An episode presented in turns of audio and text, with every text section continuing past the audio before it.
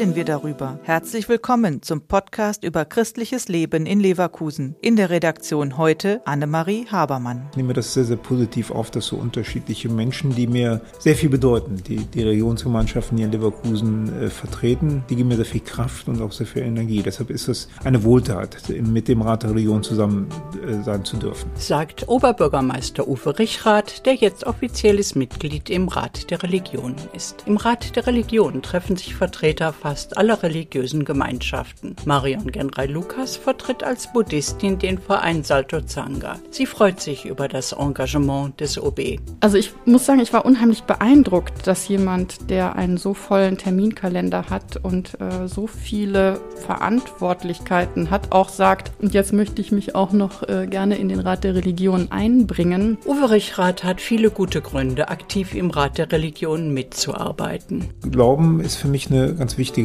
Lebensgrundlage auch. Ich bin Katholik und äh, die Stadt Leverkusen hat so unterschiedliche Glaubensrichtungen und deshalb ist es gut, diese Glaubensrichtungen auch in der Verwaltung, dass man erstmal das versteht, dass man da unterschiedliche äh, Situationen teilweise vorfindet und die dann eben versucht zu bündeln und eben auch die Gemeinsamkeiten viel stärker als Verwaltung dann auch ins Auge fasst. Stadtdechant Heinz-Peter Teller beschreibt, welche Aufgaben Uwe Rechrath im Rat der Religionen übernehmen kann. Ja, der OB ist der zentrale Mann in der Stadt Leverkusen, der kann Themen anregen, der kriegt auch viele Strömungen mit auch aus der Politik, der kann aus dem Rat Dinge einbringen, Projekte vorstellen, Sorgen äußern.